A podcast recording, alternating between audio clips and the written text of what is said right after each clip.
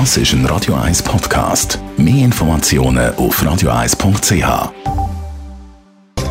Netto, das Radio 1 Wirtschaftsmagazin für Konsumentinnen und Konsumenten, wird Ihnen präsentiert von Blaser Greinicher.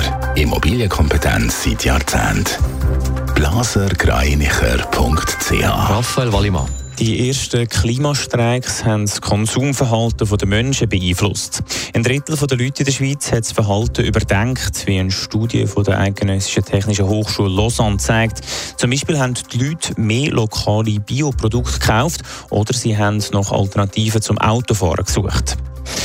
Der Gesundheitsminister Alain Berset bereitet die Bevölkerung auf den nächsten Prämienschock bei den Krankenkassen vor. Die Kosten sind höher als erwartet, sagt er in einem Interview mit den Tamedia-Zeitungen.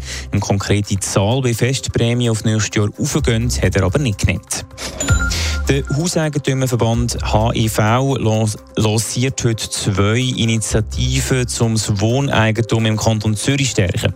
Einerseits sollen bei staatlich unterstützten Wohnbauprojekten nicht nur günstige Mietwohnungen, sondern auch günstige Eigentumswohnungen gebaut werden, heisst in einer Mitteilung vom HEF. Außerdem soll das Eigentum beim Kauf von einem Wohneigentum gesenkt werden. Fluggesellschaft Swiss steht vor einer Mammutaufgabe. Sie will bis 2030 ihre Emissionen halbieren. Dabei soll der sogenannte grüne Tarif helfen, Raphael Wallimann.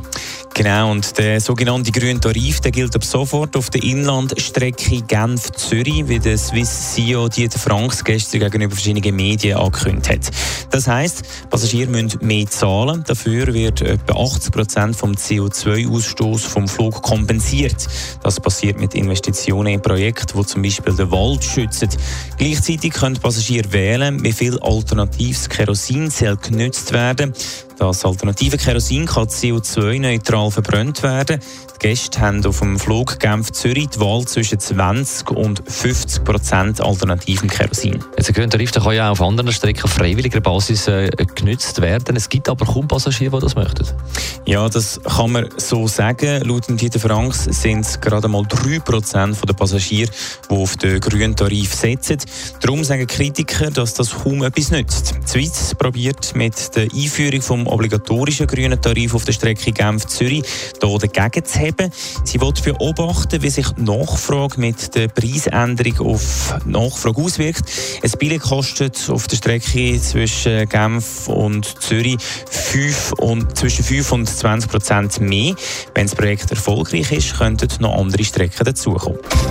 Netto, das Radio 1 Wirtschaftsmagazin für Konsumentinnen und Konsumenten.